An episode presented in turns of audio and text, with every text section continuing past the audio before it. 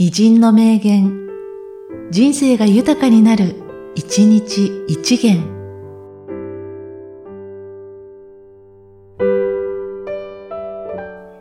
9月6日、岩木博之。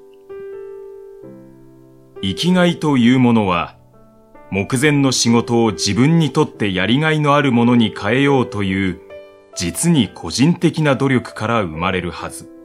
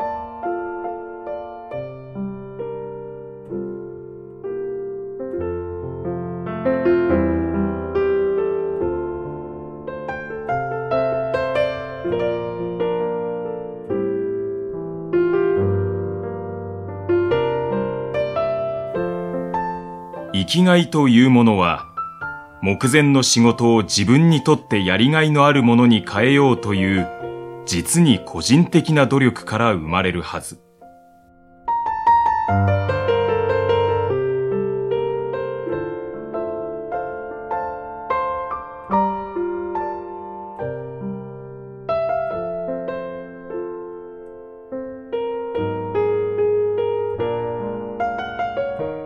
この番組は、提供、久常圭一、プロデュース、声ラボでお送りしました。